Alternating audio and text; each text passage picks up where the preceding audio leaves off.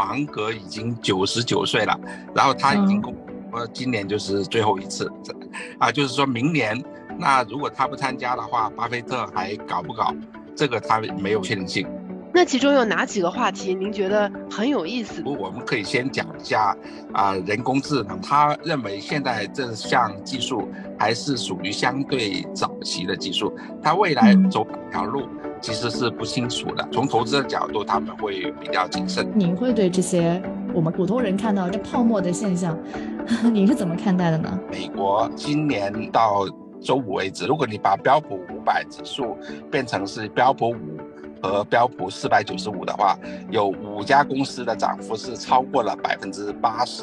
剩下的四百九十五家公司的平均涨幅是百分之三。苹果、微软、亚马逊、英伟达，还有这个谷歌。Hello，大家好，欢迎回到北美金视角，我是坐标上海的 Brenda，我是坐标波士顿的 Ellen。在上个月，其实我在朋友圈看到一件比较大的事情啊，那就是其实每年大约在五月初会在美国的欧马哈奥马哈市举行的这个巴菲特的股东大会。然后朋友圈有一些啊关注投资或者做投资的呃同学和朋友啊有在关注啊，发些他的一些啊金句的一些摘要啊，甚至还有一些朋友在说，哎呀，好后悔没有去啊。我不知道 那你没有有没有这样的朋友也在关注这样一件事情呢？嗯，对，其实我朋友圈也刷到很多朋友啊发了这个股东大会的照片，他们亲身去参加了啊。其实这个股东大会已经举办了十年多了，然后这一次，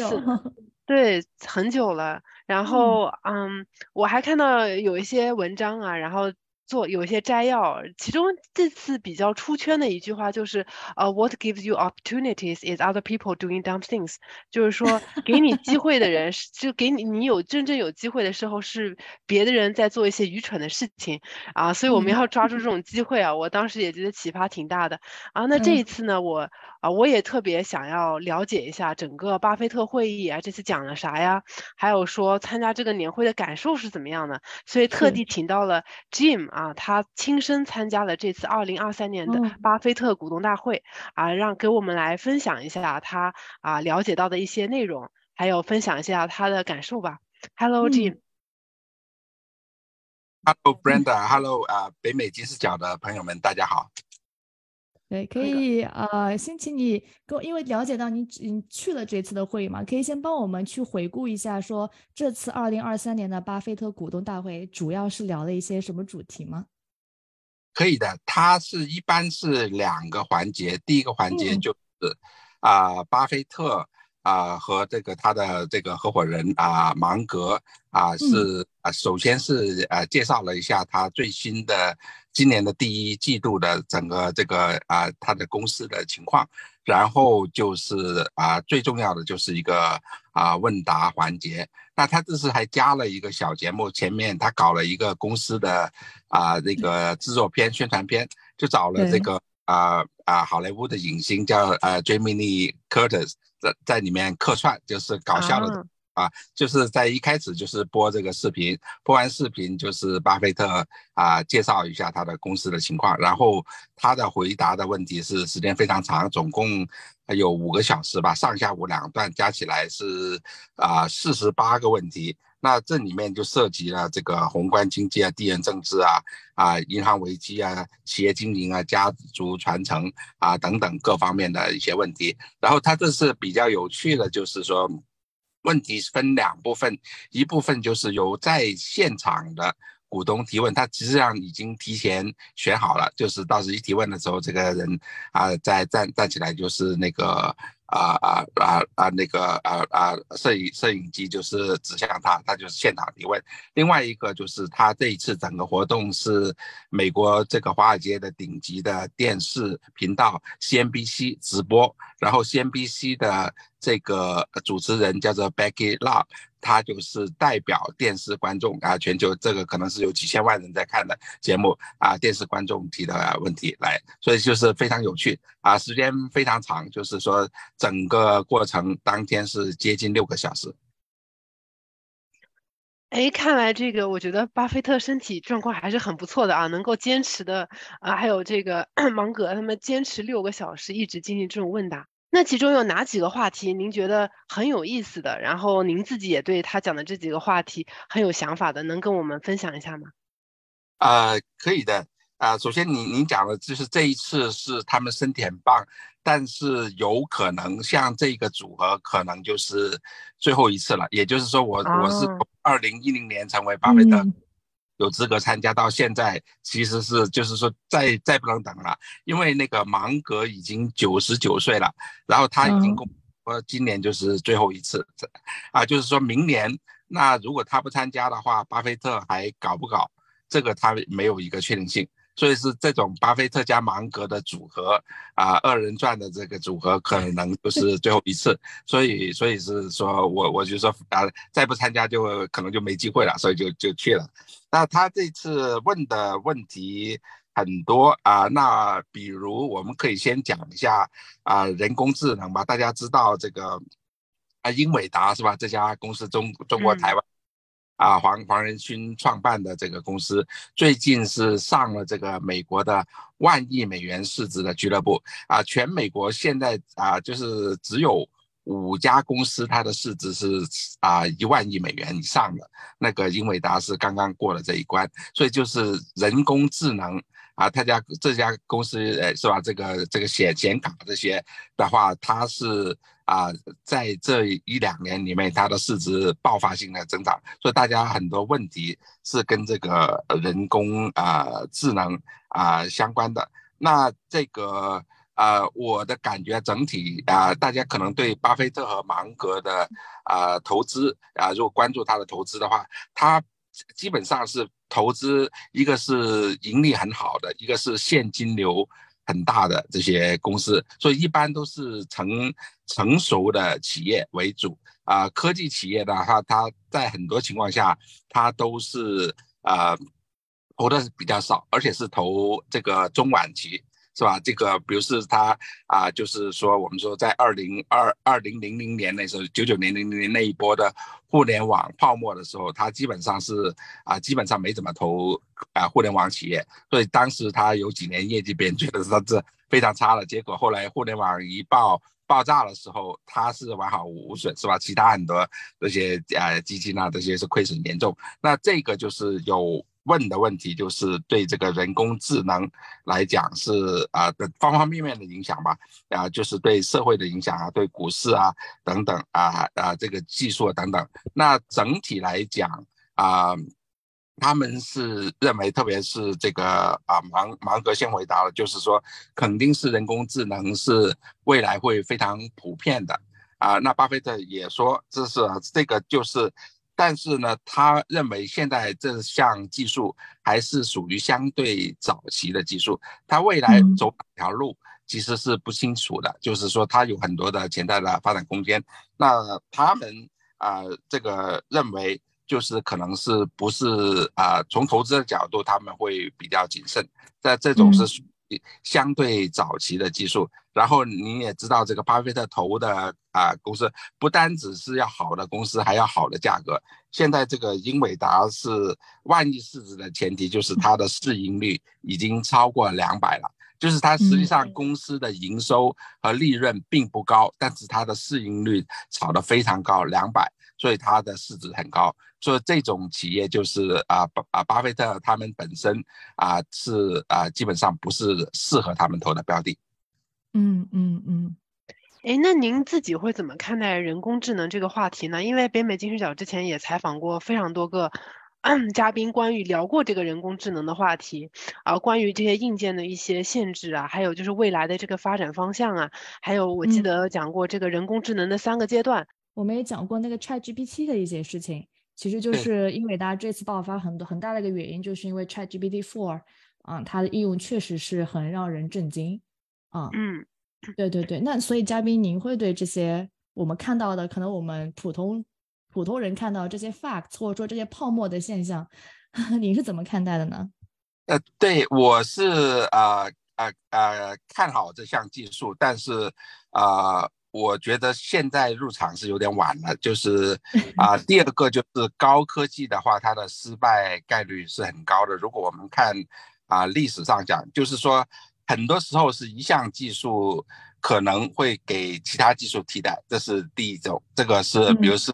啊，美国历史上像那个啊录像的这个技术啊，VHS 和和啊 Betamax 是吧？Betamax 是这个啊技术上比那个 VHS 更好了，实际但是它给淘汰了，然后就只剩下这个啊 VHS，我们以前小时候看的这个录像带是吧？那后来像这个。啊啊，其他的最最典经典的就是汽车技术，一九零几年啊，汽车开始普及，甚至在啊啊燃油汽车之前是有一段时间是电动车的，电动车一九零五年就有了，不是现在才有的，是这个那个时候有点像我们说开高尔夫球的车是是充电的，是吧？那像这些就是当初是两百九十多家汽车的公司上市公司，一九二零年代。最后到这个美国零八年经济危机之前，只有三家了，是吧？通用、福特、克莱斯勒。后来啊，这个零八年经济危机还有两家破产了，通用破产了，给政府接管了。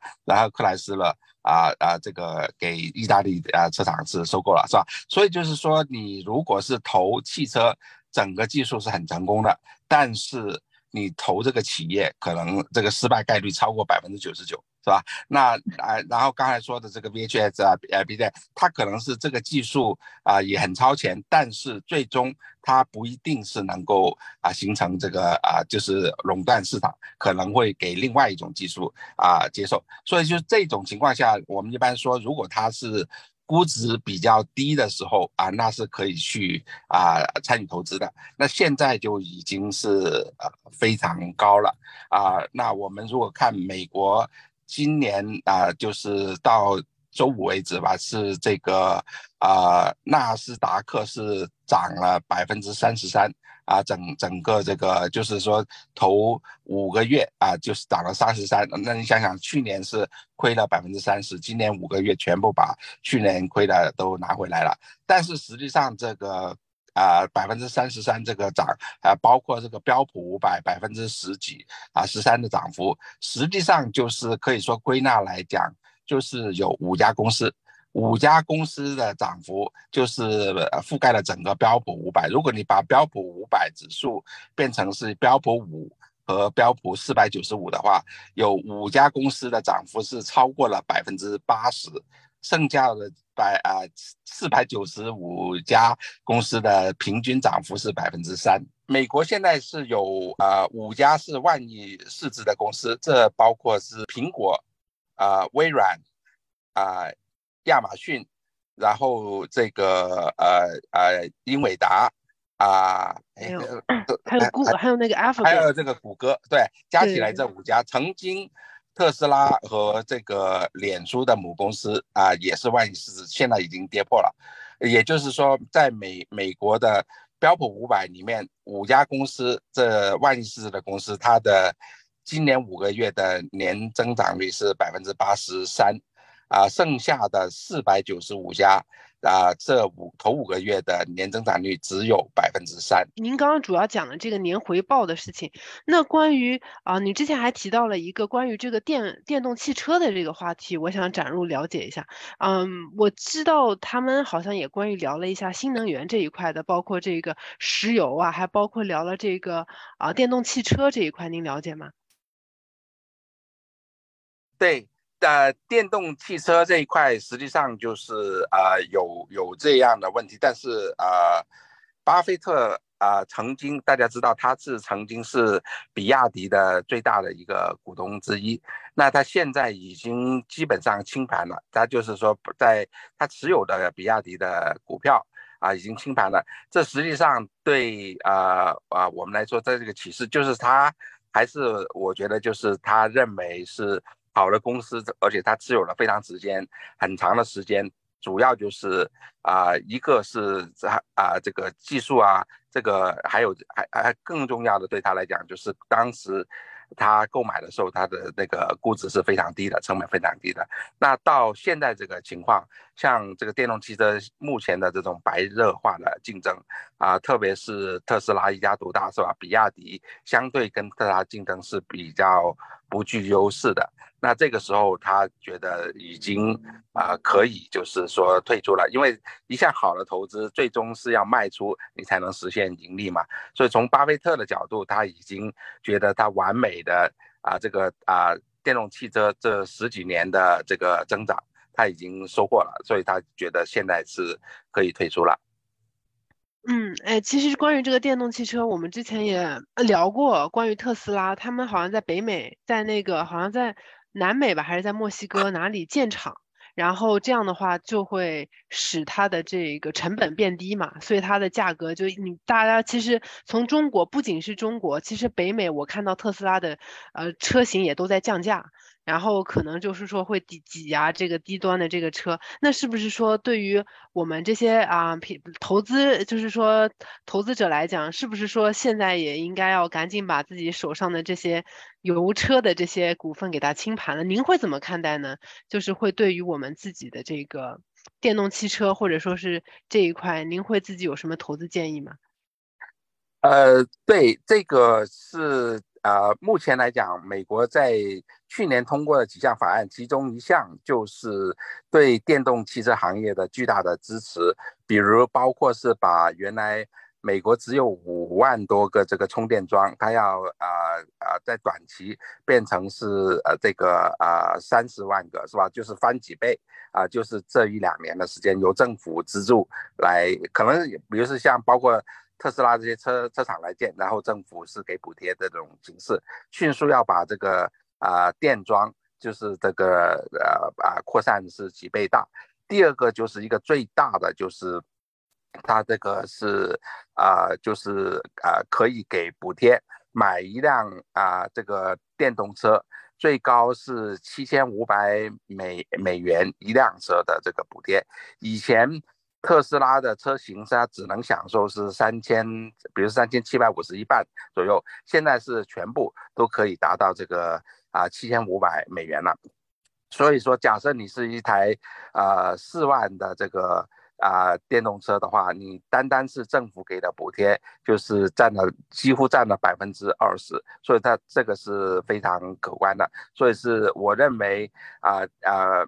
特斯拉在啊今年啊明年这两年的话，至少在美国这个啊市场份额的啊扩充是非常有底气的。加再加上本身的是吧，这个根据这个扩容的话，它的成本下降，它的电池等等的这些成本下降的话，就是对消费者来讲，就是说啊可能。电动汽车跟传统燃油车来买的话，价格已经是在同一个档次了。再加上你持有五年的话，平均啊，这个节省那个啊汽油的话，大概是四千五千美元啊的话，这还是相当可观的。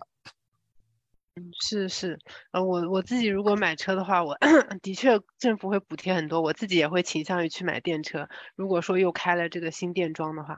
然后还有一个话题很关心的就是啊，银行业，因为前段时间不是出了很多银行暴雷的事情嘛，这个硅谷银行啊，其实啊，我们也知道巴菲特他其实是一直以来是比较拥护这个银行业的，但是好像这一次啊，他对这个银行业。啊，提出了一些新的说法，您您能您您了解这一块吗？对，就是巴菲特以前是持有比较几家比较大的这个银行，像什么啊这个 Wells Fargo 啊富国银行，这些都是他在他的持股里面啊量比较大的。那他现在就是说这个硅谷银行出的这个问题，其实是啊反映了他对啊美国整体银行业。特别是从传统的这种储蓄啊、借贷这种业务的银行，到这种投资银行的话，就是说出现了很大的一个啊变差，认为是银行的整个的它的这个利益驱动跟啊传统的这些银行，比如是你这个啊呃借房屋贷款是三十年，然后你银行要持有。啊，百分之几？所以你会非常关注这个啊房屋贷款的质量。那现在的话，已打包成这个资产证券化，你一点风险都没有，那你就是拼命拼命去卖啊，就不管你是谁借钱，是吧？那那他主要就是在这个过程赚一个利息的差价。赚一个成交的一个费，然后他就赚很多奖金。但是这个三十年的房地房屋贷款，如果是过几年以后，因为这个啊啊贷款人破产，然后啊受到亏损的话，他并没有去啊追责这种银行家的责任。所以是整体来讲，他对啊银行家，他觉得是因为这种短期利益驱动，他做了很多是对美国经济不好的事情。所以他。他形容，特别是那个芒格形容整个这个啊银行业是这种有有毒的。他就是说啊，目前来讲是是对银行是啊非常严厉的批评，就是银行家这种已经是并不是在给社会做积极的贡献，更多是他们短期的个人的这种暴利。哦，那看来其实我觉得他们讲的还是都是比较客观的，就是说啊，不会说哎，我跟投资者说说这些信息，然后呃跟着让投资者去买我买的股票，他应该不会有这种想法，而是比较客观的给一个事实，是这样子吗？就是不会想通过他的讲话来影响别人的投资决策。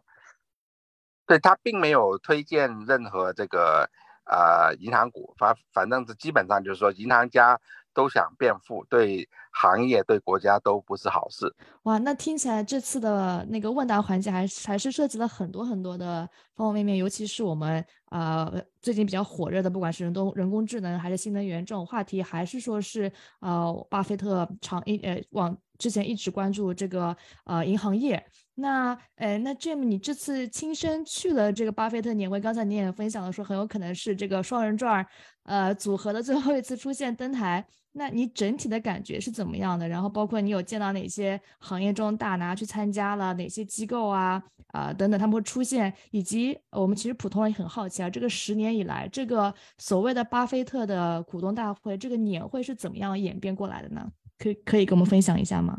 呃，可以的，就是巴菲特他和芒格他是早期在大概是一九六零年吧，是吧？开始进入这种。投资和资产管理，然后他是在这个一九六四年收购了这这家公司，叫 Berkshire Hathaway 啊，伯克萨尔公司。然后他以这个公司作为一个投资平台，是吧？就有点像我们说呃现在的这个软银，它是变成主要是一个投资控股公司了。原来是一个纺织品的纺织厂，是吧？那那他收购以后，那。其实就是啊，因为是上市公司嘛，上市公司每年都有年会，在美国，我想国内可能也应该一样。上市公司年会，你只要是股东啊，就可以参加的。那它实际上年会的话，就是啊，应该就是做了几十年了，五五五十多年了。但是由于巴菲特啊，他是在特别是在最近这二十年吧，是吧？那他是成为这个投资传奇股神这种。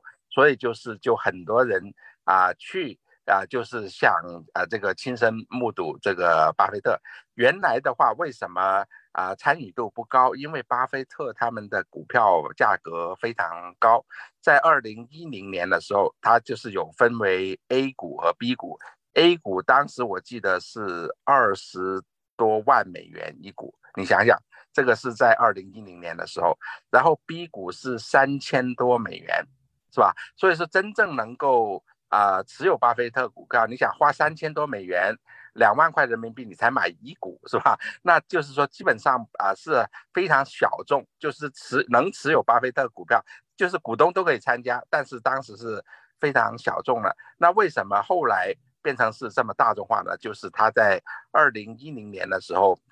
他收购了一家那个铁路公司，叫做 Burlington Northern Santa Fe。啊，当时收购的一个条件就是说，我们的公司股票是五六十块钱一股，那你收购了，如果是变成是三千多块钱，那我们很多股东可能都没办法持有这个股票了。那然后他做了一个决定，就是啊一拆五十，把 B 股从三千多块钱拆到六十多块钱，那一下子这个股票就是说啊就是便宜了很多，就是说哎我有我有这个。两百美元我也可以买三股了，是吧？那一下子就是变成是对最普通的美国投资者都可以拥有巴菲特的股票。那这样的话，它的受众就广了很多。然后就是说，普通投资者拥有股票以后，他来参参会，所以就逐渐啊，再加上一个网红互联网以后啊后的这个网红效应，它本身就是股神，再加上网红效应，结果就很多人来参加了。那据巴菲特他自己介绍，当然他就是最终统计人数还没有，但是他一开会的时候说，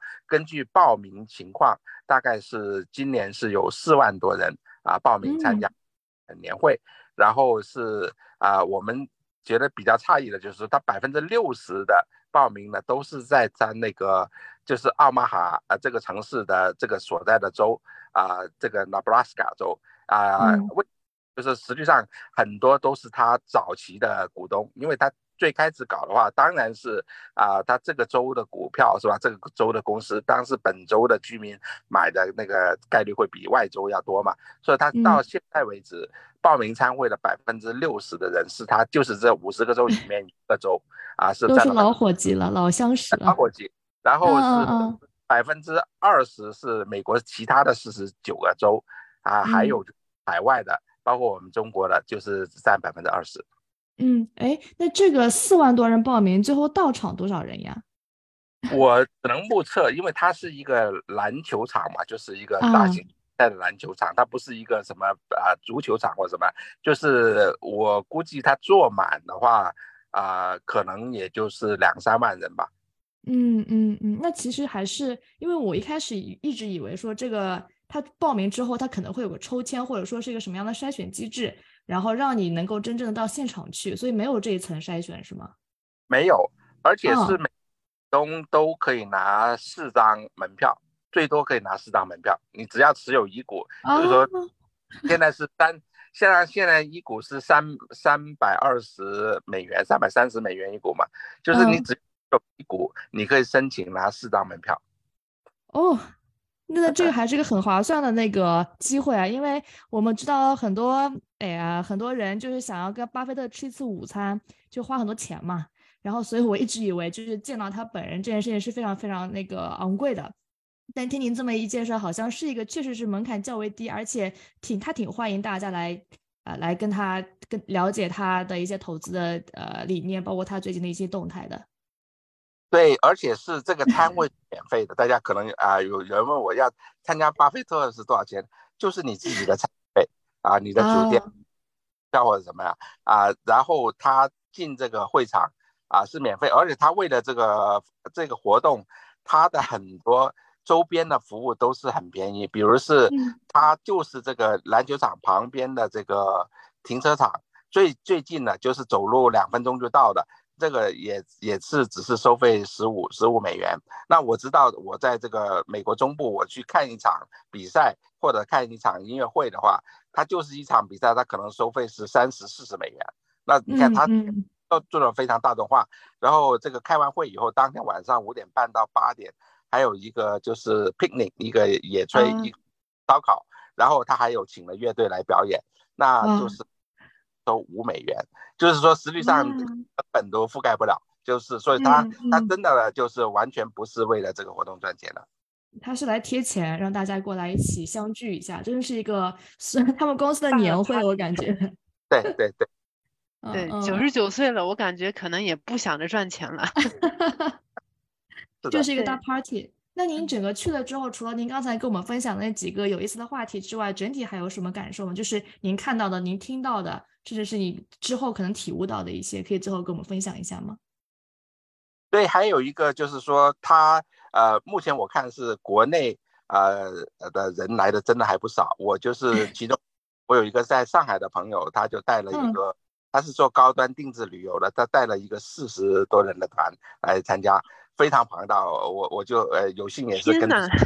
国内的朋友交流了一下。那基本上就是说，如果你已经有了像美国十年签证，很多是在疫情以前有的嘛，只现在已经恢复了嘛。所以你如果已经有了这个美国签证的话，你来就是一张机票就行了。那他就组织，比如是在美国这边十二天啊，就是为主要活动就是这个巴菲特年会在这边两天，但是他之前。比如是去旧金山看一些硅谷企业之后，可能去美美国纽约啊等等这些地方，他就是整来回十二天的行程啊。那我我跟他很有幸，就是有有这个疫情前到现在有三年多没见面了，所以跟他见了一面，然后跟他的一些团友也做了一些 那我的感觉就是，这次参会里面华人大概有十分之一左右吧，也就是两三万、两三千是华人，但有一部分就像我这样的是在美国的华人，不一定全部是从国内来的。另外一个就是印度人特别多，呃，突然发印度人大概至少是有华人的一半左右啊，就是说也也有上千人啊。那巴菲特公司其中其中有一个高管是负责这个。啊，保险那个也是也是印度人嘛，啊，所以这个可是一一定的因素吧。嗯，这还真的是挺有意思的，没想到是一个全球性的狂欢。您刚才说这个旅游团，我们还挺想认识认识的，这个思路推非非常好啊。就是国内确实大家想要，就是小时候对吧？我们想出国去游学，那可能等我们到了四五十岁了，想要有一些高端的旅游，可能这个就是确实一条非常好的路径。对，又能学知识，对吧？又能开视野。还能顺便把美国兜一圈，对，嗯，对，是啊，那啊非常谢谢 Jim 嘛，因为我们呃节目的时间也快到了，那节目的最后非常感谢啊 Jim 跟我们分享了很多他在巴菲特股东大会上的所见所闻，啊有什么最后想跟我们分享的吗？嗯，呃，就是我觉得巴菲特的投资理念吧，还是啊。真的要做还是不容易，比如是像他的对最火的，但是估值特别高的啊，有泡沫的他是不投的。像这种我们普通投资人很可很多时候就是啊，就会是会呃，忍不住，忍不住什么最高的时候买，然后一下跌下来，忍不住就就抛了，是吧？所以就是说，本来我们说投资是低买高卖，但是大部分人的时候低的时候不敢买，高的时候买，然后一。一跌下来又卖了，所以就变成是高 低卖，实际上的操这样，所以是这个真正要做到是非常困难的，就是你买都是大家不喜欢的时候，是吧？大家都不看好的时候，但是大部分人买都是什么火买什么啊，而那个时候的股票是非常贵的。嗯，对，不仅是要有眼光，而且能够坚持住，有这个韧性和坚持，是特别特别困难以及值得敬佩的一件事情。对，所以股市有风险，投资需谨慎，千万不 要当韭菜被割了，就很容易，很容你说的这个情况很容易，我觉得大部分有炒股经验的很容易体会到你说的这些操作。行，好的，那我们节目今天就到这里结束了。如果喜欢我们节目的朋友，欢迎收听和订阅，我们下期再见，拜拜，拜拜。跟金视角聊人生，感谢您的收听。请在各大播放平台和公众号上搜索“金视角”，订阅我们的栏目吧。金融的金，事件的事，角度的角，一键三连，从我做起。我们下次再聊。